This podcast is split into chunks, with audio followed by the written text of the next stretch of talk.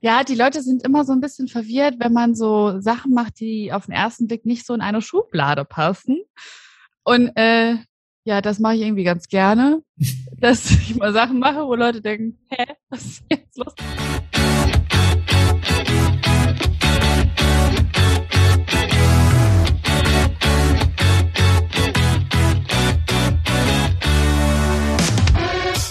Hey, herzlich willkommen im Fahrtenbuch-Podcast, dem Podcast für deinen Weg jede Woche mit neuen, spannenden Wegbegleitern, die dich ein Stück mitnehmen, die dich inspirieren. Und heute freue ich mich ziemlich auf eine sehr empowerte Frau. Sie ist äh, Kolumnistin und Musikerin. Auf YouTube erreicht sie Millionen Views, über 260.000 Follower und Silvi zeigt sich so menschlich und macht damit so vielen Frauen Mut. Und ähm, es kann nicht sein, dass Frauen immer noch so untergeordnet werden oder eine so untergeordnete Rolle spielen. Und äh, wenn du das als Frau machst, dann brauchst du dafür sehr viel Mut und sehr viel Persönlichkeit. Wer ist also jetzt dieser Mensch? Sylvie und wie ist sie da hingekommen, wo sie heute steht? Herzlich willkommen. Hier ist Sylvie Carlson. Hallo, ich fühle mich total gebauchpinselt und so, oh, hoffentlich werde ich jetzt diesen ganzen Erwartungen gerecht. Aber hi, freut mich, dass ich da sein darf. Toll, dass du da bist. Ähm, gleich mal so zum Start. Wo kommst du her und äh, wie war deine Kindheit? Ähm, ich komme ursprünglich aus Aschaffenburg. Das liegt in Unterfranken und bin aber vor ungefähr fünfeinhalb Jahren nach Köln gezogen und fühle mich da auch sehr wohl im Rheinland. Und ähm, meine Kindheit war ja, wie, wie war meine Kindheit? Im Grunde genommen eigentlich ganz schön. Hm. Also ich bin, ja, ich bin als Einzelkind aufgewachsen. Da werde ich immer doll mit aufgezogen tatsächlich. Ähm, aber ich sage immer, ich bin untypisches Einzelkind, weil ich mir immer alles erkämpfen musste als Kind.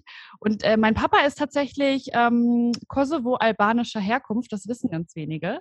Okay. Und meine Mama ähm, und mein Papa haben sich äh, im Urlaub kennengelernt und dann bin irgendwann ich draus entstanden und ähm, bin somit irgendwie auch mit zwei Kulturen aufgewachsen. Das war sehr spannend und irgendwie sehr cool. Auch so essenstechnisch finde ich das super immer.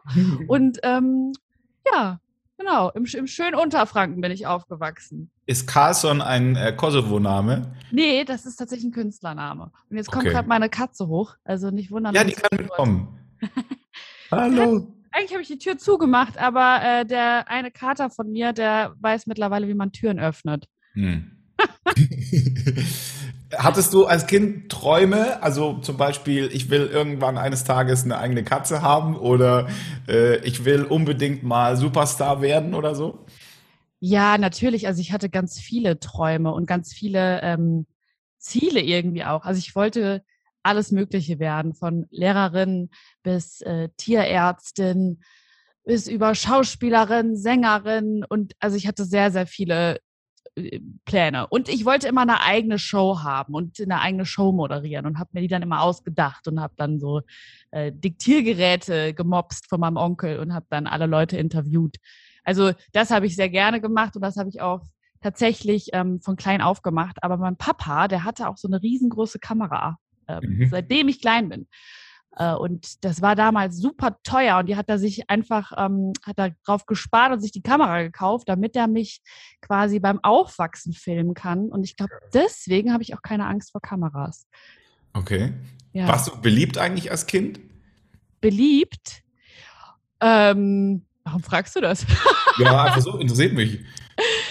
ähm, ich würde sagen, ich hatte jetzt nicht so die Probleme, im Kindergarten oder auch in der Schule. Also ich habe immer mich gut integrieren können, glaube ich, und habe gut Anschluss gefunden. Ich war am Anfang immer so ein bisschen schüchtern und dann bin ich irgendwann aufgetaut. Aber ich hatte, also ich würde sagen, so in der guten Mitte. Ich war jetzt kein Cool Kid, aber ich wurde auch nicht als letztes gewählt im, in, in der Völkerballrunde. Das ja. wurde jetzt abgeschafft, habe ich gehört. ja. Oh Gott sei Dank. Da hatte ich immer Panik, weil ich war eher so der Jeder. Hatte da Boah. Panik, oder? du warst der Letzte. Sporten. Ja, ich war irgendwie schon so anders gut, aber Sport war für mich immer so ein Oh Gott. Das ist auch voll der Druck, unter dem man dann steht. Also auch als? Kind, jeder erzählt das immer, dass er Angst hatte, zuletzt gewählt zu werden, weil das immer so war, die übrig gebliebenen. Und deswegen haben die das jetzt, glaube ich, auch abgeschafft, weil das natürlich Ja. pädagogisch nicht so geil ist. Kinder. riesen, riesen Trauma im Kopf oder im Herz. Äh, wie war so dein Größerwerden oder so das, das Frauwerden bei dir? Ähm, tatsächlich gibt's da ganz lustige Stories, weil als Kind war ich ähm, schon so ein bisschen ambitioniert, was Ungerechtigkeiten betrifft. Und ich weiß auch, ich stand mit meiner Mama auf so einer Blumenprozession. Das gibt's in Bayern das, das ein oder andere Mal für die Leute, die das. Kennst du das? Blumenprozess? Bestimmt, bestimmt, oder? Du kommst doch aus Bayern, habe ich Aber Gesehen. kenne ich nicht. Nee, das ist so eine äh, katholische Sache. Da ähm, läuft man durchs Dorf meistens. Also ich komme auch vom Dorf und dann streuen ähm, alle Blumen an die Seite. Also links Okay. und rechts. Und wenn man dann eben den Weg gegangen ist, ist da quasi dann eine Blumenstraße. Und das ist so ein, ja, so ein Brauch, glaube ich einfach. Ich weiß auch gar nicht mehr, wann das gemacht wird, aber es gibt einen festen Tag. Ich bin mir nicht sicher, welcher es ist, deswegen sage ich lieber hier nichts. Aber damals war es so, dass wir dann in einem äh, bekannten Nachbarsdorf waren und die war noch ein bisschen kleiner und noch ein bisschen konservativer, glaube ich. Und da sind die Männer als erstes gelaufen und die Frauen und die Kinder mussten hinten laufen. Das war Pflicht. Und da Mhm. habe ich mich als Fünfjährige schon aufgeregt und habe gesagt, das finde ich nicht cool. Und äh, meine Mutter so, oh. Aber im Endeffekt ist sie jetzt stolz drauf, dass ich das als Fünfjährige schon gemacht habe. Ich wollte auch, ähm, weiß ich noch, an Karneval war ich irgendwie als Cowboy, äh, Cowgirl verkle verkleidet und fand es total unfair, dass alle einen Schnurrbart hatten und ich nicht. Also alle Jungs. Und ähm, dann habe ich auch so lange genervt, bis ich auch einen Schnurrbart bekomme.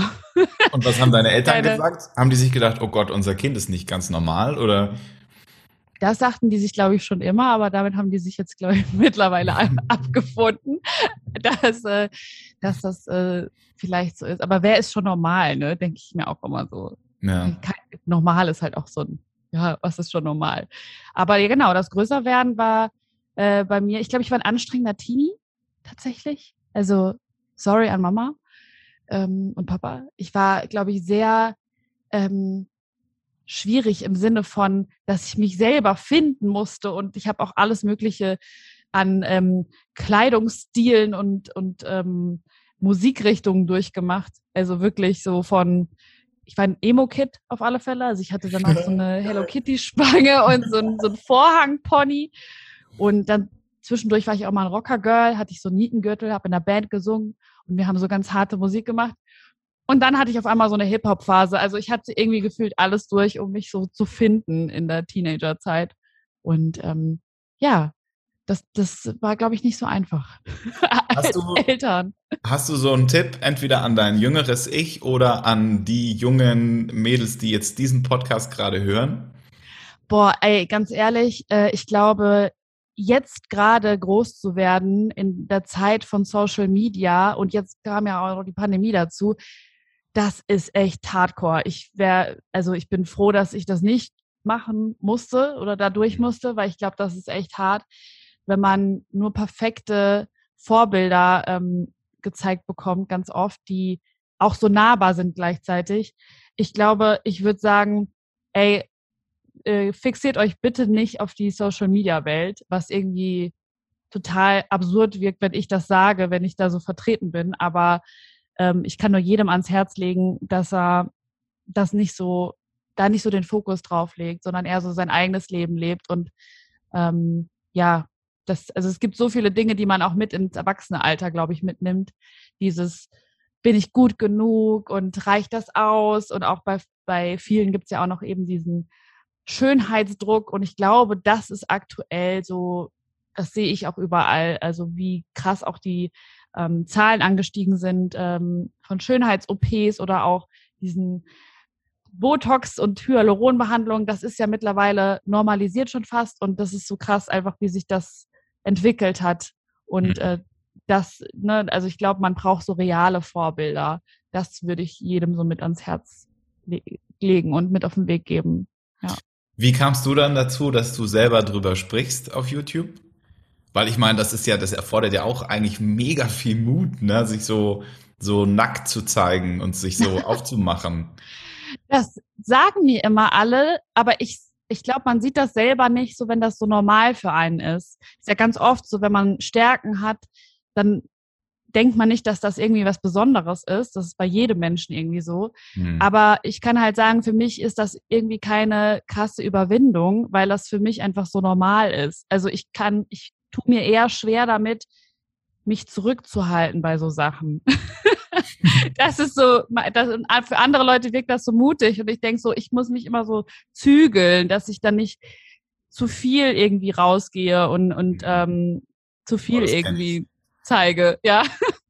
Wie ist Oversharing. So, äh, wie ist das so mit dir im, im, Freundeskreis? Hat er sich irgendwann mal geändert, weil die gesagt haben, boah, Sevi, ey, das ist, ich kann es nicht mehr hören, deine ganzen Empowerment-Nummern und können wir mal bitte über normale Sachen sprechen oder sind die alle äh, on your side?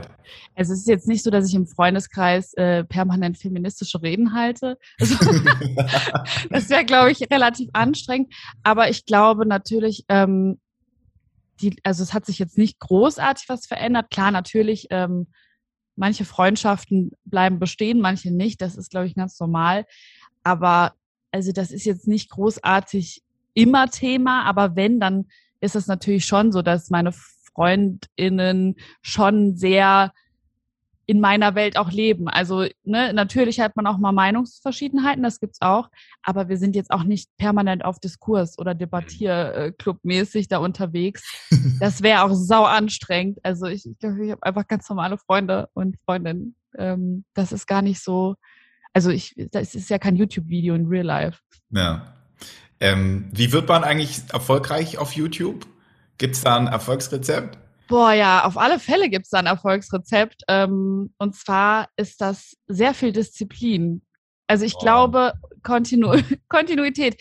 Also es gibt ja auch immer wieder, man sieht immer diese Erfolge von Leuten auf YouTube, die so durch die Decke schießen.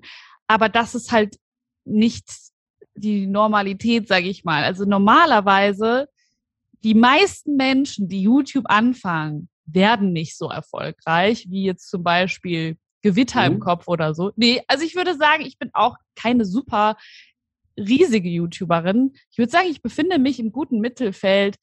Bisschen, man, manche kennen mich, manche haben auch noch nie meinen Namen gehört und das ist auch mega geil eigentlich, weil du stehst halt nicht zu sehr im Fokus und es ist eigentlich, ich habe mir das mal beibringen lassen oder sagen lassen von jemandem, eigentlich ist besser die Zweitplatzierte oder der, der Zweitplatzierte zu sein, weil die Leute halt nicht so krass auf dich achten. Mhm. Und dann bist du nicht so unter Beschuss. Und ähm, ich glaube, wenn man erfolgreich werden will auf YouTube, was ist Erfolg? Erstmal muss man definieren. Also sind das jetzt wirklich die Zahlen oder ist Erfolg für mich was ganz anderes? Will ich irgendwie Menschen erreichen oder was bewegen? Was ist Erfolg für mich so? Und für mich war immer so ein Ziel, zahlentechnisch 100.000 zu schaffen. Das war wirklich ein Zahlenziel bei mir. Das hatte ich mir irgendwann mal in den Kopf gesetzt und danach war es mir egal. Also und mhm. der Rest ist halt dann einfach gekommen. Ähm, und dann habe ich auch, glaube ich, Frage. ja. Ist es dann durch die Decke gegangen, als du gesagt hast, hey, jetzt ist mir egal? Ja, tatsächlich. Geil es fast immer so, wenn, wenn du dann nicht mehr so viel Druck da reinlegst, dann ist das meistens positiv für, für den Werdegang. Also ist ganz oft so, weil man sonst so verbissen auch wird. Oftmals. Bei manchen ist es aber auch anders. Ne? Also ich, man, es gibt, glaube ich, kein einheitliches Rezept. Aber ich würde sagen, wenn ich was mitgeben würde, dann einfach dranbleiben. Ich glaube, das ist das Wichtigste weil ich habe so lange gebraucht, bis ich überhaupt mal eine Sichtbarkeit hatte. Also es hat sehr lange gedauert einfach. Und man wird ja auch ähm, selber vielleicht besser im Schneiden oder im Produzieren und so weiter. Das dauert einfach. Mhm. Und äh, klar, natürlich gibt es Leute, die schießen von heute auf morgen durch die Decke, aber das ist nicht der Regelfall. Deswegen mhm. einfach dranbleiben und nicht enttäuscht sein, wenn das erste, zweite, dritte, vierte, fünfte, sechste und so weiter Video nicht die Reichweite erreicht, die man sich wünschen würde. Was hat dich da weitergetrieben? Ich meine, du lädst ein Video hoch, ist sicher, naja, wobei bei dir ist es ja normal, hast du gesagt, dass du äh, so offen sprichst, aber ähm, was ist jetzt, du lädst es hoch, dann hat es irgendwie erstmal 100 Views und das nächste dann irgendwie 120 und hat es mit dir auch was gemacht und du hast dir gedacht, ey, ich lass den Kack einfach wieder äh, oder Oder gab es diesen Antrieb, der gesagt hat, weißt was, ich ziehe das jetzt so lange durch, bis ich, bis ich die 100.000 habe? Man muss ja sagen, ich mache das ja schon über acht Jahre. Ich habe mein erstes Video 2012 hochgeladen. Das ist schon sehr lange her. Also es ist fast ein ganzes Jahrzehnt. Mhm. Und damals war natürlich mein Antrieb noch ein komplett anderer als jetzt, würde ich sagen. Ich habe damals studiert, ich war kreativ total unterfordert und mir war echt mhm. so gesehen langweilig, aber nicht im Sinne von, ich habe zu wenig zu tun, sondern einfach kreativ. Also wir hatten ein mhm. BWL-Grundstudium, ich habe Medienmanagement und Journalismus studiert und das war am Anfang wirklich zäh, ganz schlimm. Mhm. Wirklich ganz, ganz schwierig für mich. Also eigentlich hat das gar nicht zu mir gepasst. Und ich wollte halt irgendwie noch einen kreativen Output. Und dann habe ich das gesehen und damals hat man weder Geld mit YouTube verdienen können, das war alles, das war, hat man just for fun einfach gemacht. Ne? Und ähm, da habe ich gestartet, weil ich habe das gesehen, dachte, ich will das auch machen. Ich habe darauf habe ich gewartet. Es war wie als hätte, also ich habe früher meine eigenen Shows kreiert und als Kind schon das gewollt und dann dachte ich so, das, das ist es, du machst es jetzt. Und ich habe halt wirklich ganz schlimme Videos am Anfang hochgeladen, die ja. auch nicht, nein. Schade. Es gibt Dinge, die muss keiner mal sehen. ähm, es ist auch in Ordnung, Videos runterzunehmen und zu löschen. Da bin ich Fan von tatsächlich, vor allem wenn man es nicht mal vertreten kann. Manche sind ja so, nee, ich lasse das online wegen der Entwicklung, die können die sich die Leute ansehen. Ich denke mir so, ja, ich erzähle davon lieber, aber guckt euch die Videos nicht an. Und äh, ja, ich habe da auch super unregelmäßig was hochgeladen, weil ich eigentlich gar keine Zeit dafür hatte. Und dann irgendwann bin ich nach Köln ähm, für ein Praktikum und habe dann erstmal so diese Medienluft geschnuppert, so richtig. Weil in Bayern, also ich habe in Würzburg studiert, ich sag's wie es ist, ja, da ist jetzt nicht so viel los. Ne? Also da gibt's so ein paar Agenturen und so, da kann man sicherlich auch was reißen, aber halt nicht das, was ich machen wollte. Ich wollte so andere Leute kennenlernen, die ähnlich ticken wie ich, die auch vielleicht YouTube machen und die vielleicht auch in dieser Branche unterwegs sind. Und das konnte ich dann da das erste Mal machen. Und dann dachte ich so, ah, krass, das ist so, ein ganz, so eine ganze Branche, so eine ganze neue Welt, weil ich habe das immer als so ein bisschen Ablenkung mhm. verwendet, um irgendwie kreativ zu sein, aber nicht, um da irgendwie ein Business draus zu machen. Und irgendwann ähm, bin ich dann nach Köln auch gezogen und konnte mich dann wirklich in meinem Trainee, also ich habe oder Volo gemacht als äh, Redakteurin und das war für einen YouTube-Kanal und geil. konnte mich halt wirklich dann, also es war so, alles hat sich so gefügt.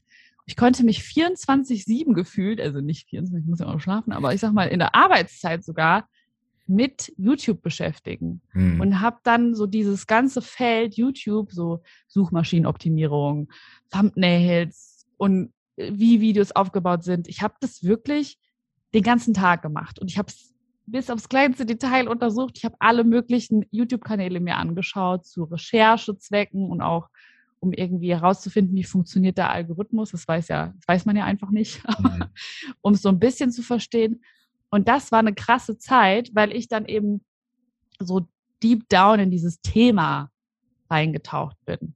Und dann ist das durch die Decke gegangen. Also dann, dann ist halt wirklich mein Kanal groß geworden oder größer. Er ist jetzt nicht riesig, aber größer geworden und zwar so groß, dass ich mich irgendwann entscheiden musste, ob ich ähm, YouTube machen will, hauptberuflich und Moderation und was da alles noch dazugekommen ist. Also da kommt ja dann nicht nur YouTube, sondern wenn andere Leute einen sehen und sehen, okay, du kann drei gerade Sätze auch sagen, dann, dann äh, damals war auch die branded äh, Channel-Zeit. Also es gab mhm. ja ganz viele branded Channels damals und ähm, ja, und dann durfte ich Moderation machen. Das war super cool. Und ähm, dann habe ich mich entschieden, okay, du musst, du musst jetzt entweder das oder das machen oder du machst halt beides so halb halb. Und dann ist mhm. nee, ich mache jetzt mal all in. Und dann bin ich selbstständig geworden. Geil. Hast du es bereut? Nee, absolut nicht. Also das war mit einer der besten und schwierigsten Entscheidungen in meinem Leben, ähm, weil ich so unglaublich viel gelernt habe. Also die ganzen letzten dreieinhalb Jahre waren super intensiv. Also vor allem 2019, das war verrückt. Also da, da vergeht ja, also da passiert so viel einfach, wenn du auf YouTube auf einmal ähm, ein bisschen erfolgreicher bist und dann auch gebucht wirst und dann bist du hier, bist du da und das ist, das ist schon ein verrücktes Leben. Also das geht, glaube ich, nicht für immer. Also ich kann mir nicht vorstellen, dass man das für immer auf diesem Vollgas, in diesem Vollgas-Pensum ähm, durchziehen kann. Das ist viel zu anstrengend. Aber es war schon krass cool auch. Also ich freue mich, dass ich das, ich bin total froh, dass ich das gemacht habe, weil es war eine richtig gute Zeit. Hast du zwischendurch mal gedacht, ey, weißt was, ich höre einfach alles auf, diese Selbstständigkeit, die geht mir so auf die Nerven, das ist mir alles viel zu, viel zu viel? Ja, zwischendurch habe ich das immer wieder, oh weil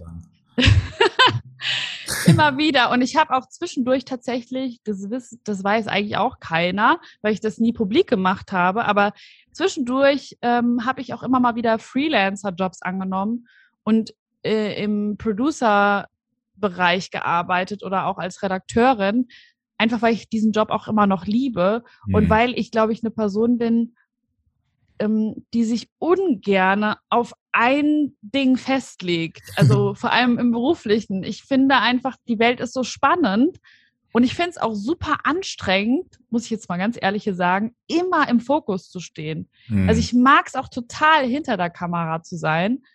Und das ist äh, beides, hat so seine Vor- und Nachteile. Mhm. ähm, aber ja, deswegen, also brauche ich auch zwischendurch mal so einen Ausgleich. Ne? Also das ist mir total wichtig. Und ich kann mir auch vorstellen, so, keine Ahnung, ey, mit 40, 50 weiß ich nicht, ob ich noch in der Öffentlichkeit stehen will. Vielleicht auch schon früher, weiß ich nicht. Vielleicht kommt das auch, dass ich sage, nö, kein Bock mehr. Ähm, ich glaube, das ist einfach so phasenweise wahrscheinlich. Hast du eigentlich, weil du ja gesagt hast, du bist aus Bayern raus. Ja. Äh, ich kenne das ja auch, also so, so schön Bayern auch ist und so. Ähm, und ich bin ja hier gerade noch und war aber auch viel unterwegs und ich habe das auch ähnlich festgestellt. Und ich habe äh, in Bayern so ein was was Drückendes oder so was Begrenzendes irgendwie, auch jetzt gerade. Ähm, was hat da bei dir alles noch so mit reingespielt? Hattest du auch Gedanken von, boah, was sagt denn jetzt eigentlich meine Heimatstadt? Was sagt denn jetzt eigentlich mein, mein Dorf, wenn ich jetzt damit rausgehe? Äh, und war es dann möglicherweise auch deswegen viel einfacher, dann einfach in eine ganz neue Stadt, ganz neuer Mensch, ganz neuer YouTube-Auftritt? Ja, voll. Also erstmal, woher kommst du aus Bayern? Augsburg. Ah, okay, also richtig Bayern. Weil ich komme ja aus Unterfranken. Man muss ja wissen, für die Leute, die nicht aus äh, Bayern kommen oder das, das nicht so auf dem Schirm haben, Unterfranken ist ja nie richtig Bayern. und ähm, ja, aber es war trotzdem so. Sie kommen ja aus dem Dorf und da ist es nochmal, glaube ich, krasser immer. Die Leute wissen halt einfach, was, was die anderen machen. So, das ist so normal. Da wird getratscht und geredet. und es ist das, ist halt einfach so. Ne? Und ähm, ich habe lustigerweise mich damals Silvi genannt, weil ich total bescheuert dachte, dann findet mich keiner so leicht, weil mein richtiger Vorname ist eigentlich Silvana und das ist jetzt ja noch nicht so typisch. Also da, wenn du das jetzt eingibst, würdest du, glaube ich, dann schneller mich finden. Jetzt so im Business-Kontext gesehen hätte das natürlich viel mehr Sinn gemacht, weil dann natürlich es gäbe so keine andere Silvana und Silvi gibt's halt schon dann nochmal Silvi Mais oder so, ne? Dann mhm. dachte ich, so findet man mich nicht so schnell. und dann kann ich so, also da merkt man auch so meine, mein Antrieb war jetzt eigentlich gar nicht so, dass ich so diese Bekanntheit erreiche, sondern mhm. eigentlich eher, dass ich da so Spaß dran habe damals. Und ähm, ja, und dann natürlich haben sie es trotzdem alle rausgefunden, logischerweise, ähm, weil es spricht sich dann natürlich auch rum. Und auch Würzburg ist zwar eine Stadt, aber trotzdem Dorf. Es ist trotzdem ein Dorf. Und dann hat das irgendjemand aus dem Studiengang gefunden und dann wurde das natürlich rumgereicht. Ne? Und ich habe es ja auch keine, ich habe ja auch nicht so dazu gestanden. Ich habe das ja wie so ein Zweitleben, habe ich das so heimlich nebenbei so gemacht. Und selbst manche Freunde wussten das nicht. Also nur so die Ängsten wussten das, weil ich mich das gar nicht getraut habe. YouTube war damals richtig Underdog-mäßig. Das hat doch keiner gekannt. So nur die ganz komischen Nerds haben YouTube-Videos gemacht. Und ähm, deswegen war das wie so ein Zweitleben. Und natürlich am Anfang, ich glaube, ganz viele haben sich dann wirklich darüber lustig gemacht. Also das heißt, glaube ich, ich weiß das. Da haben sich Leute getroffen, um meine YouTube-Videos zu schauen und oh. das war schon, ja, ja, aber das ist, das, so sind Menschen ganz oft und meine Videos waren halt damals auch nicht sonderlich professionell. Das gab, also damals gab es gefühlt auch gar keine professionellen YouTube-Videos. Man kann sich das heute gar nicht mehr so richtig vorstellen. Aber das war schon nicht so anerkannt und auch in meinem Studiengang, obwohl das ein Medienstudiengang war, und das schiebe ich tatsächlich auch auf Bayern und die Mentalität dort, mh, die Leute fanden das nicht cool, die meisten. So ein paar Einzelne schon, aber die meisten nicht. Lag vielleicht auch daran, dass halt meine Videos auch nicht so professionell waren. Aber ich habe also rückblickend gesehen, die waren jetzt nicht, meiner Meinung nach nicht super peinlich, aber ähm, natürlich war der Ton nicht optimal und manchmal hatte ich auch irgendwie nicht so saubere Schnitte oder da war eine längere Pause. Ja, aber mein Gott, auch. ja, also im Endeffekt muss ich sagen, drauf geschissen, weil am Ende des Tages Jetzt ist es ein bisschen anders. Wenn meine Mutter zum Bäcker geht, wird die schon manchmal angesprochen. Ach, und geil. wer weiß, was die Leute, also die Leute reden ja immer. Auch wahrscheinlich redet auch jetzt noch der ein oder andere schlechter drüber, aber das ist, das sollen die halt machen. Also ich meine, ähm, ich kann daran nichts ändern und ich möchte daran auch nichts ändern, weil ich mache ja einfach nur mein Ding und ich tue ja eigentlich auch keinem weh damit. Also von daher, jo, dann macht. Aber ich glaube, ganz viele haben es dann irgendwann doch anerkannt als dann der mh, hm, Erfolg in Anführungszeichen kam, weil dann ist es leider halt in unserer Leistungsgesellschaft anerkannt. Also nicht, wenn, wenn du dann davon leben kannst und wenn, wenn die Leute sehen, ah, okay, das finden andere auch gut, dann erkennen sie es an. Das ist super schade, aber ähm, ist, halt so. ist auch erleichternd, ja. muss ich ehrlich sagen. Ja. Hattest du mal so einen Antrieb von, ich zeig's euch allen? Ja, hatte ich früher oft, leider. Also das war, also was heißt leider? Ist ja auch ein Antrieb. Voll, aber natürlich ähm, gibt einem das am Ende jetzt nicht die äh, Happiness. Aber ja, ich habe tatsächlich diese, diesen Antrieb immer gehabt, so vor allem, wenn Leute mich dann ähm, schlecht geredet haben, war ich dann einen Tag traurig und am nächsten Tag so, und jetzt erst recht. So. Get out the way. und am ja. Ende sitzen jetzt Aschaffenburg war es, oder? Aschaffenburg und Würzburg. Ja, Aschaffenburg ja. Würzburg, genau. Ja, jetzt heute sitzen die Leute wahrscheinlich, die da immer noch rumsitzen, zusammen, gucken wieder deine Videos an und erzählen sich gegenseitig, Silvana, die kenne ich noch, ne? Die haben wir von Anfang an unterstützt. Also wir haben uns da damals schon getroffen und haben ihre Videos angeguckt und wir fanden die damals schon super. Ne? Ah, ich weiß ich nicht, aber äh, fände ich schön, wenn die das einfach behaupten würden. Dann reproduzieren die das ja einfach. Das ist ja auch nett. ähm, ja. Okay, äh, kurzer, kurzer Themenswitch. Wir haben ja auch noch dich nicht nur als YouTuberin, sondern auch als Musikerin. Ja. Äh, wo kam das so her und wie, wie geht es jetzt raus und wie geht es jetzt zusammen und äh, erzähl doch mal. Ja, die Leute sind immer so ein bisschen verwirrt, wenn man so Sachen macht, die auf den ersten Blick nicht so in eine Schublade passen. Und äh, ja, das mache ich irgendwie ganz gerne, dass ich mal Sachen mache, wo Leute denken, hä, was ist jetzt los? Aber ich ähm, erkläre das so. Also, meine, meine Familie ist, also meine Familie mütterlicherseits ist super musikalisch. Also ich bin generell sehr musikalisch aufgewachsen. Ähm, sehr sympathisch. Wir wurden immer äh, zum Singen auch gezwungen. Also. Sehr unsympathisch. nee, also tatsächlich über jedes Weihnachten, Ostern und so. Wir mussten immer singen, ich und meine Cousins. Ich habe es aber halt immer gerne gemacht. Ne? Also mhm. ich war immer so die Streberin, die dann gesungen hat und alle so, oh toll. Guck mal, Silvana singt, singt doch jetzt auch mal. Oh Mann, nee, ey. ja, und wir haben halt auch ähm, alle Instrumente gelernt und unsere ganze Familie ist einfach sehr musikalisch. Meine äh, zwei Onkels äh, spielen Trompete, ähm, meine Mama ähm, hat Akkordeon gelernt und spielt Gitarre, meine Tanten spielen auch Gitarre, die treffen sich auch öfter mal zum Gitarre spielen und so. So ein bisschen auch Kelly Family Style. Wir haben halt auch immer gesungen. Wir sind nicht rumgereist, aber wir haben auch viel zusammen immer gesungen als mhm. Familie. Mhm. Und ähm, dann bin ich eben da auch so mit groß geworden und ich habe immer gesungen. Ich habe das aber tatsächlich nie mich getraut zu zeigen.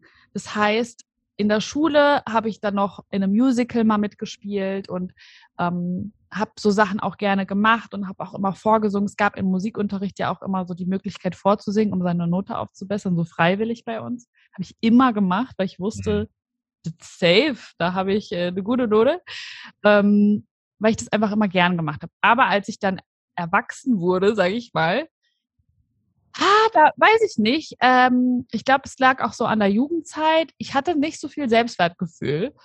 Und vor allem, was Musik betrifft, ich finde, Musik ist so ein bisschen nackig machen. Also ich finde es ganz anders, als jetzt zu sprechen mhm. und sich vor eine Kamera zu stellen. Vielleicht liegt es auch daran wirklich, dass mein Papa mich immer gefilmt hat, weiß ich nicht. Aber ich finde, Musik machen vor anderen Leuten zeigen ist was so krass Intimes, hm. dass ich das irgendwie mich nie getraut habe zu machen oder zu zeigen. Und ähm, dann habe ich eine ziemlich schlimme Zeit, sage ich mal, durchgemacht in meinem Leben. Und ähm, ich habe immer sehr viel geschrieben. Also ähm, von wann bis wann war die Zeit? 2017 hm, bis 18, würde ich sagen. Ja. Wie alt warst du da? Oh, wie alt war ich denn da? Oh Gott, oh Gott, oh Gott, lass mich überlegen. 26 ungefähr. Und ich habe halt ähm, da sehr, sehr viel geschrieben. Also wirklich Bücher voll gefühlt. Hm. Und ich habe vorher schon immer geschrieben und es war, ich wollte ja auch eigentlich immer schreiben und bin ja dann eher so ins Bewegtbild reingerutscht wegen YouTube. Ähm, habe natürlich dann auch als Redakteurin viel geschrieben und auch im Journalismusstudium, aber bin ja eher so ins Bewegtbild reingerutscht. Das ist auch spannend einfach. Und dann ähm, habe ich in dieser Zeit, wo es mir so schlecht ging, einfach unglaublich viel geschrieben. Und mein damaliger Manager, Grüße gehen raus an Lukas, der ähm, hat ein Musikmanagementstudium äh, äh, absolviert und hatte dann irgendwie auch viel Kontakt mit Musiksachen und wir haben oft auch darüber gesprochen und ich habe halt auch immer viel Musik gemacht. Also ich habe dadurch sehr viel verarbeitet und habe auch eine Gitarre hier und so weiter und ähm, da meint er so, du mit deinen Texten, ne? Also ich war dann auch sehr ähm, gut mit ihm befreundet und der wusste dann halt auch natürlich, okay, sie schreibt viele Texte und ich habe die auch nie jemandem gezeigt, weil mir das so unangenehm war, weil das halt so nackig machen ist. Und dann hat er so gesagt, Silvi, du die Musik und die Texte, wir müssen das doch irgendwie mal zusammenbringen. Lass uns doch einfach mal, probier das doch einfach mal, weil ich habe das dann auch als Wunsch angebracht. Und er so, komm, ich kenne da so einen Produzenten, geh da doch einfach mal hin und probier dich aus und vielleicht kannst du mal so einen Workshop mitmachen. Du musst ja auch gar nichts rausbringen, einfach nur für dich. Also der, es ging eigentlich gar nicht ums Rausbringen erstmal. Und dann war ich bei einem Produzenten, hat da so mein Buch dabei mit den ganzen Texten und war so, oh Gott, jetzt muss ich das dem vorlesen. Das ist ja ganz schlimm. Ich will das, ich will, ich will gar nicht, dass er sich darüber lustig macht. Das ist bestimmt ganz schrecklich, was ich da geschrieben habe. Und dann ähm, habe ich das dem vorgelesen und er hat mich so angeguckt und hat dann so gemeint, ja krass, du schreibst voll lyrisch. Und ich so, echt? Keine Ahnung, ich habe noch immer diese Texte gelesen. Und er so, ja cool, lass uns da jetzt einen Song draus machen. Und dann haben wir an diesem Nachmittag äh, innerhalb von vier Stunden einen Song da draus gemacht. Aus meinen Texten. Also wir haben, das war der erste Song, den ich halt ähm, wirklich dann geschrieben habe, so komplett von vorne bis hinten. Klar hat man mal im Teenageralter vielleicht so einen Song geschrieben, aber jetzt nichts Handfestes. Und äh, ja, ich glaube, so fünf Monate später oder sechs Monate später kam dann mein erster Song vorbei raus. Krass. Und das war der. Also äh, das war quasi aus diesem Buch das zusammengefriemelt. Ähm, meine Texte, genau. So wie, bin ich, äh, habe ich Blut geleckt. Ja. Geil. Ähm, wie ist Es reicht entstanden? Es reicht ist tatsächlich in einer ähm, ist der Text auch von 2017? Nee, nee, nee, nee, nee. Also da bin ich schon, da habe ich bei für mich nochmal drüber geschrieben und danach nicht mehr. Also alles, was danach entstanden ist, nicht. Es reicht, ist in der Remote-Session entstanden, heißt über äh, in Covid-Zeit, Lockdown. Man konnte sich nicht sehen und wir, ich habe ähm, verschiedene Songwriting-Sessions gemacht gehabt, letztes Jahr ganz viele. Also ich habe letztes Jahr so krass mich da reingefuchst. Also ich glaube, ich will so ein Thema einfach mal verstehen, wie bei YouTube. Hm. Und dann hatte ich ganz viele Songwriting-Sessions und habe, glaube ich, insgesamt echt so 15 bis 20 Songs geschrieben. Krass. Manche auch für die Tonne, aber so ist das halt. Ne? Ja, dann so. übt man. Und ähm, eine Songwriting-Session war dann über Remote. Also wirklich, ne, ich habe diese Menschen quasi nur zwei, also ein ähm, David und Julia. Und ähm, ich habe die vorher noch nie gesehen gehabt. Ich habe nur mit David telefoniert und wir haben so gemerkt, ah, wir sind auf einer Welle, cool. Und ähm, dann haben wir so gesprochen und haben dann angefangen, diesen Song zu schreiben über Videocall. Und Julia und ich haben uns halt ganz viel darüber unterhalten, über, also eigentlich sollte es mh, hm, über Selbstwertgefühl, um Selbstwertgefühl handeln und, und, über die ganzen Dinge, die wir erlebt haben und was uns da irgendwie strong gemacht hat. Und dann haben Julia und ich, irgendwann sind wir dann eben bei dem Thema gelandet, was für Zuschreibungen wir immer bekommen. Das kann doch eigentlich gar nicht sein. Und ich habe mich auch vorher viel mit dem Thema Feminismus und so weiter auseinandergesetzt. Und dann haben wir darüber gesprochen und auch mit David. Es war cool, dass wir halt einen Mann auch drin hatten im Team, aber zwei Frauen und ein Mann. Und er hat dann auch voll viel hinterfragt und das war voll der Austausch, weil wir quasi auch so voneinander total viel lernen konnten. Und dann ist es reicht entstanden. Also es war wie im Fluss. Also es, das ist immer das Beste, wenn Songs einfach im Fluss kommen, weißt du so, dass es echt ist. Also ja, und so ist es reicht entstanden über Online ähm, Call tatsächlich. Das ist voll verrückt, ne? Wie ist das Feedback?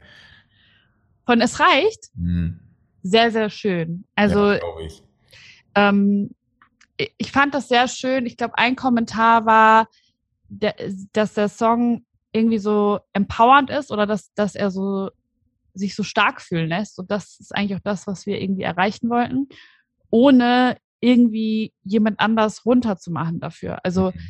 Ich glaube, dass es halt ein sehr sensibles Themenfeld ist. Und ähm, wir haben halt versucht, irgendwie ganz echt zu zeigen, wie Erlebnisse und Erfahrungen sein können und ähm, ohne irgendwie jemand anders großartig damit anzugreifen. Natürlich haben sich auch Leute angegriffen gefühlt, aber das ist ja normal dann.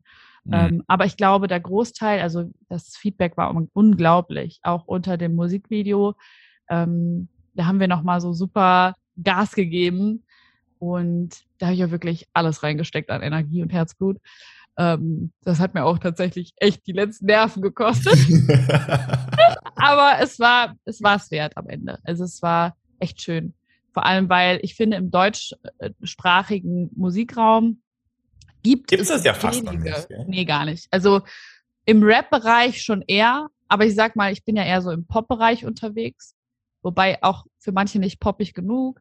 Manche sagen, also es ist ganz, ganz witzig, weil der Pop-Bereich sich ja gerade auch so verändert und transformiert. Das ist total spannend. Ähm, und da gibt es sehr wenig noch tatsächlich. Ja. Deswegen, also fand ich es geil, dass wir das gemacht haben und auch, dass das Label dann doch gesagt hat, ja, machen wir. Weil das ist auch nicht selbstverständlich, ne? Also man ja. muss ja auch echt immer. Ähm, ich meine, du bist bei Sony jetzt, gell? Ja, genau. Ja, das ist ein Major-Label. Und das ist sehr schwierig, wirklich. Wie verrückt, ja.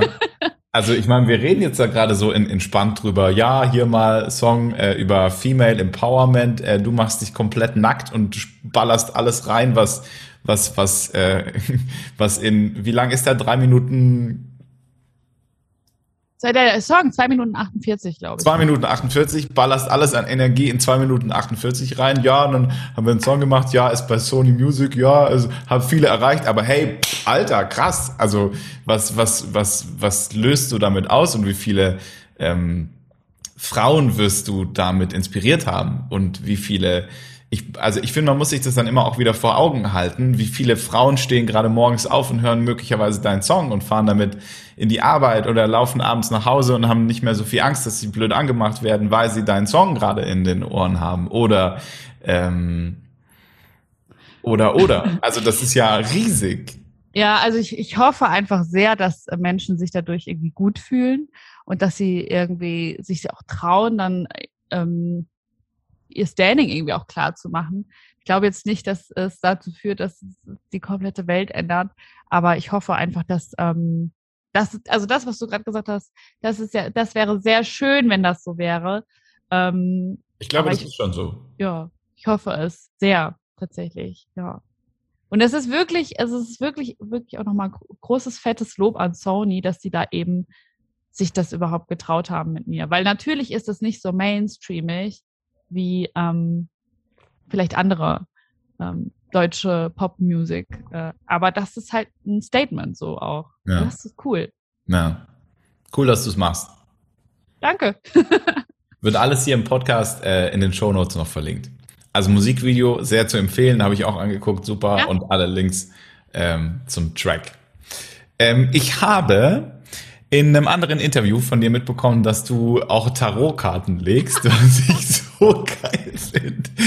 Das, das, findet immer jeder total äh, spannend. Ich habe schon überlegt, ey, ganz ehrlich, ähm, was Mach da mal ein Business draus. Nee, auf gar keinen Fall, ne? Auf, auf gar keinen Fall würde ich dafür jemals irgendwie Geld nehmen. Ähm, aber das ist schon krass, wie Leute da so drauf abgehen. Wir haben nämlich in der äh, wir haben nämlich auch einen Podcast, Hexenkessel. Geil, und wird auch verlinkt. Eine kleine Schleichwerbung Rande. und da ziehen wir nämlich jede Woche die Tarotkarte der Woche. Und ähm, ne, ich muss das nochmal erklären mit den Tarotkarten, glaube ich, weil. Ja, bitte. Ähm, ich habe das natürlich jetzt auch total klug hier reingeworfen in den Hexenkessel. du willst, dass ich dir eine ziehe, aber das machen wir gleich gerne, wenn du Lust hast. Ja, bitte. Aber ich will vorab nochmal sagen, ne, also jeder hat ja, also es gibt, glaube ich, auch unterschiedliche Auffassungen von Tarotkarten, aber man muss überlegen auch, woher das kommt und ähm, warum man das macht.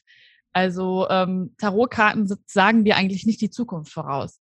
Das ist Quatsch, meiner Meinung nach. Mhm. Ich ähm, finde, das hat eher so einen kleinen äh, psychologischen Aspekt. Und zwar, du ziehst eine Karte und hast ein Thema im Kopf und willst Antworten auf eine Frage, die, die du dir vielleicht stellst. Zum Beispiel, ähm, ist diese Beziehung noch gut für mich oder so? Keine Ahnung. Mhm. Und dann ziehst du eine Karte und natürlich hast du ja schon ein Gefühl in dir. Und diese Karten, ne, die, das, das sind natürlich Tendenzen dahin und dahin. Aber es ist eigentlich viel wichtiger, wie du darauf reagierst. Also was, äh, wie reagierst du auf diese Karte? Wenn, was, was für eine Message hat die Karte und was, was macht das mit dir? Mhm. Ähm, ne, und was in dir quasi ähm, Antwort gibt, also was, was, dir, was dir dein Inneres sagt, weil du kannst ja auf alles auch völlig unterschiedlich reagieren, das gibt dir eigentlich auch schon sehr viel Aussagekraft über das, was du machen sollst oder was deine inneren Wünsche eigentlich und Bedürfnisse sind. Und mhm. dafür sind Tarotkarten meiner Meinung nach auch da. Mhm. Also, ähm, also ein Hilfsmittel. Ja, genau. Ja. Ja, so ein bisschen, um sich zu reflektieren. Und was ja eigentlich auch cool ist, also ich, ich bin ja da eigentlich auch so ein ver versteckter Fan davon, so grundsätzlich einfach zu testen, okay, was, wie reagiert der Körper auf was? Und äh, ich glaube da auch ganz fest dran, dass der Körper ja alle Antworten schon drin hat und wir wissen eigentlich, was für uns richtig ist und was nicht und haben aber so die Verbindung zu Intuition und zu diesem, naja, eigentlich passt's nicht. Ja, eigentlich fühlt sich's doch nicht gut an, aber eigentlich, ich mach's trotzdem. Perfekt ja, also diese Verbindung ja komplett ähm, verloren. Und wenn wir dann quasi die Verantwortung auf so eine Tarotkarte abgeben dürfen, weil das ist es ja in einer gewissen Art und Weise, dann können wir sagen, naja, die Tarotkarte hat gesagt und mein Körper hat auch darauf reagiert, ja, dann kann es ja nur, kann es ja nur stimmen. Ja. ja, eigentlich gibt man sich selber immer die Antwort, aber man denkt, ja, hast du schon recht, man denkt dann so ein bisschen, die Tarotkarte hätte das einem gesagt. Ja, Ja, und alle, alle Tarot-Leute, die gerade hier zuhören und Esoteriker und Kartenleger und so, die vielleicht ja eine andere Meinung vertreten. Ähm, also ich finde, das fühlt sich schon sehr richtig an, sehr wahr an. Ja, also das kann ja auch, ich denke mal so, es kann ja auch jeder anders sehen. Jeder hat ja auch so seine Lebensrealität. Ich will, will da gar nicht reinreden. Das ist halt meine Philosophie davon. Ja. Okay, dann fragen wir mal das Universum. Was willst du denn wissen? Ja, nee, also wie, wie läuft es ab, sowas? Also eigentlich, ne, es kommt jetzt drauf an, ähm, was du machen möchtest. Hast du irgendwie eine Frage an deine Zukunft? Wie soll es weitergehen? Im Beruf vielleicht oder auch in der Liebe? Das ist ja, Liebe ist ja sowieso mal das Thema, was alle interessiert. Also hm. gefühlt wollen alle immer wissen, was mit der Liebe ist. Ähm, oh, aber ich bin eher berufliche Zukunft. Echt? Okay. Gut, dann äh, können wir können ja mal so ein Dreier-Ding äh, legen. Mhm. Also quasi wie deine Vergangenheit war, wie deine Gegenwart äh, aktuell so ist und was die Zukunft für dich bereithält. Das widerspricht natürlich gerade zu dem, was ich gesagt habe, es äh, sagt die Zukunft voraus, aber es ist so ein bisschen, ich glaube, man muss das ein bisschen abstrakter sehen. So, ja, und man muss es ja. dann auch gar nicht mehr, also ich finde auch cool an manchen Stellen, wenn man es dann gar nicht mehr so erklären muss, sondern manche Sachen dann auch einfach so so stehen lässt und sagt, okay, dann ist es jetzt so. Ja, guck mal, ich mische das jetzt einfach mal. Soll ich hier mal so einen Sound machen? Oh, guck mal. Da, da waren zwei gedreht. Dann hast, kannst du den Sound so mitnehmen, weißt du? also das Video kommt auch auf YouTube. Das heißt, alle, die das auf Spotify anhören und die Karte noch sehen wollen, die können sich das auf YouTube dann auch angucken. Warte. Boah, ich bin voll gespannt. Oh mein Gott. Uh. Okay. Was hast du in der Vergangenheit gemacht? Radio. Fandest du das gut?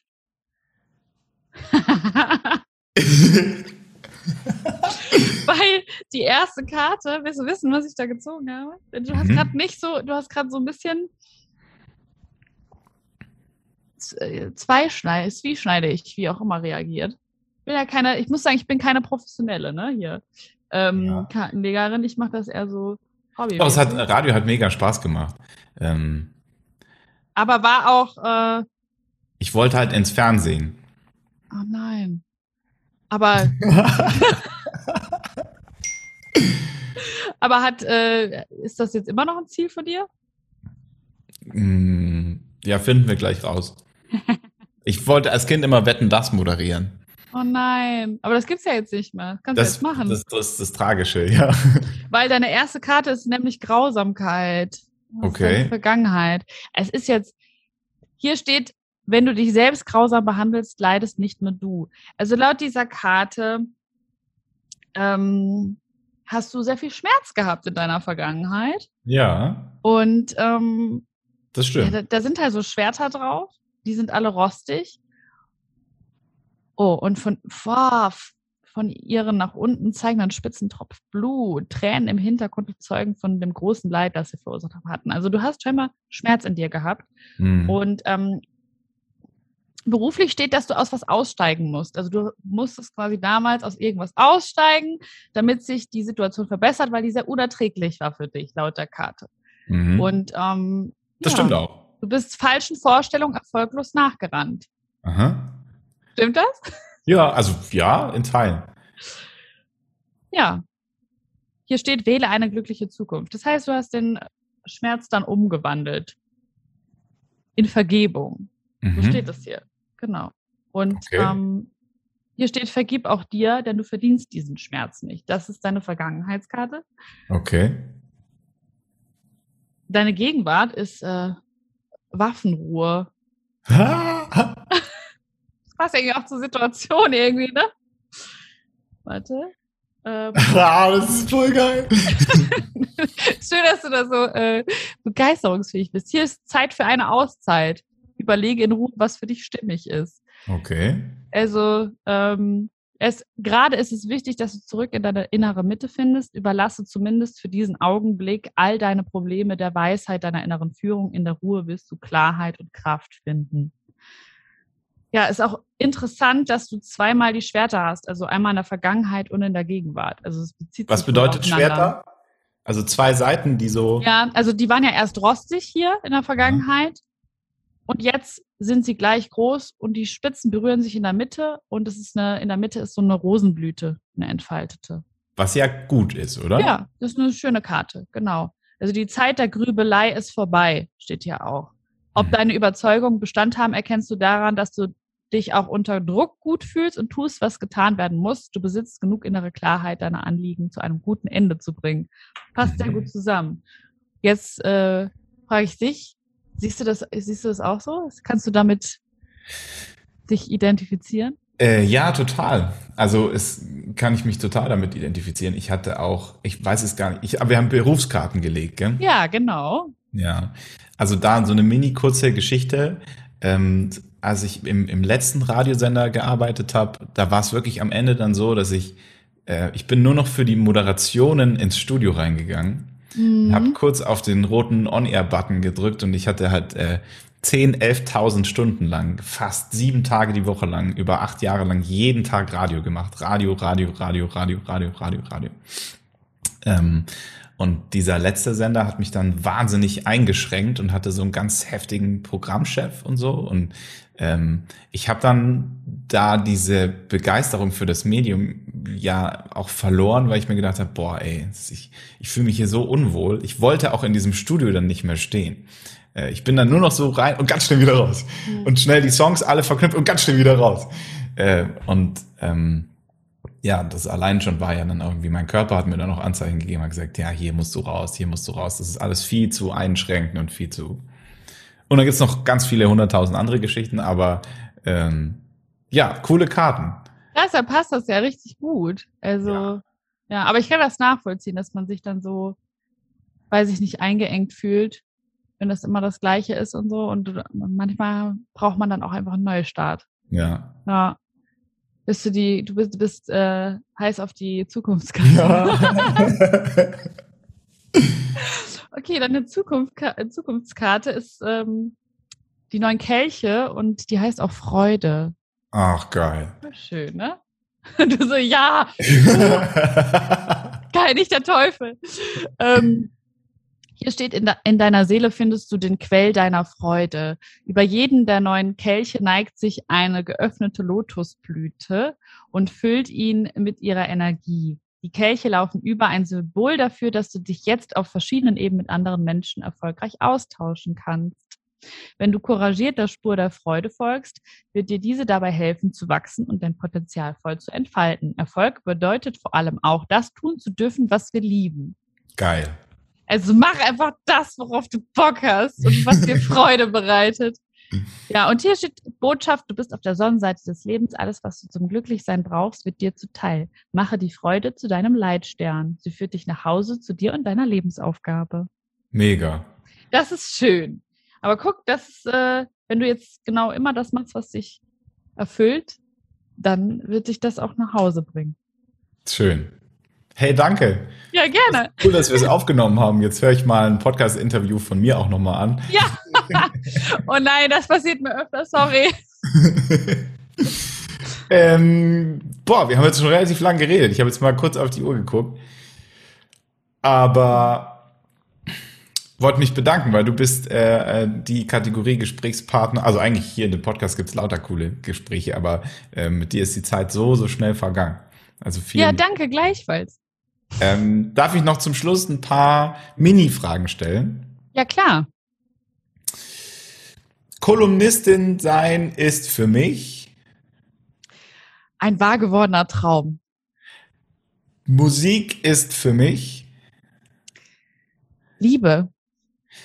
Hass ist für mich anstrengend. Liebe ist für mich Jetzt müsste ich eigentlich Musik sagen. Ne? Musik.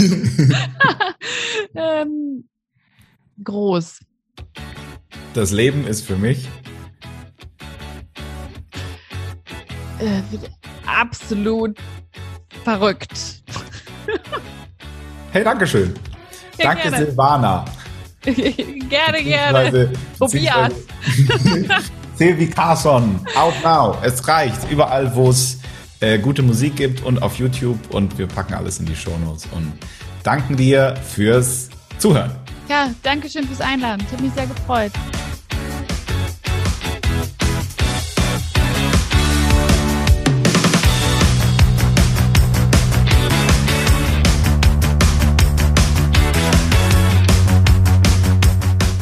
Hey, danke, dass du das Interview bis ganz zum Schluss angehört hast und Falls du dich öfter von spannenden Persönlichkeiten inspirieren lassen möchtest, dann abonniere doch diesen Fahrtenbuch-Podcast auf Spotify und iTunes. Und wenn du uns unterstützen möchtest, noch mehr Menschen zu inspirieren, dann bewerte uns doch bitte mit fünf Sternen. Das hilft uns wahnsinnig weiter. Dann wird der Podcast nach oben gerankt und immer mehr Menschen können inspiriert werden. Hast du noch Gedanken oder Impulse zu diesem Interview? Oder hast du vielleicht einen Wunsch-Interviewpartner, den du hier im Fahrtenbuch-Podcast unbedingt mal hören willst? Dann schreib mir eine E-Mail. podcast at tobias-schmidt.com Abonniere mich auf Instagram, Tobias-Schmidt-Official und so können wir im Kontakt bleiben. Und jetzt wünsche ich dir alles Gute für deinen Weg, für deinen eigenen Fahrtenbuchweg und äh, freue mich aufs nächste Mal. Dein Tobi.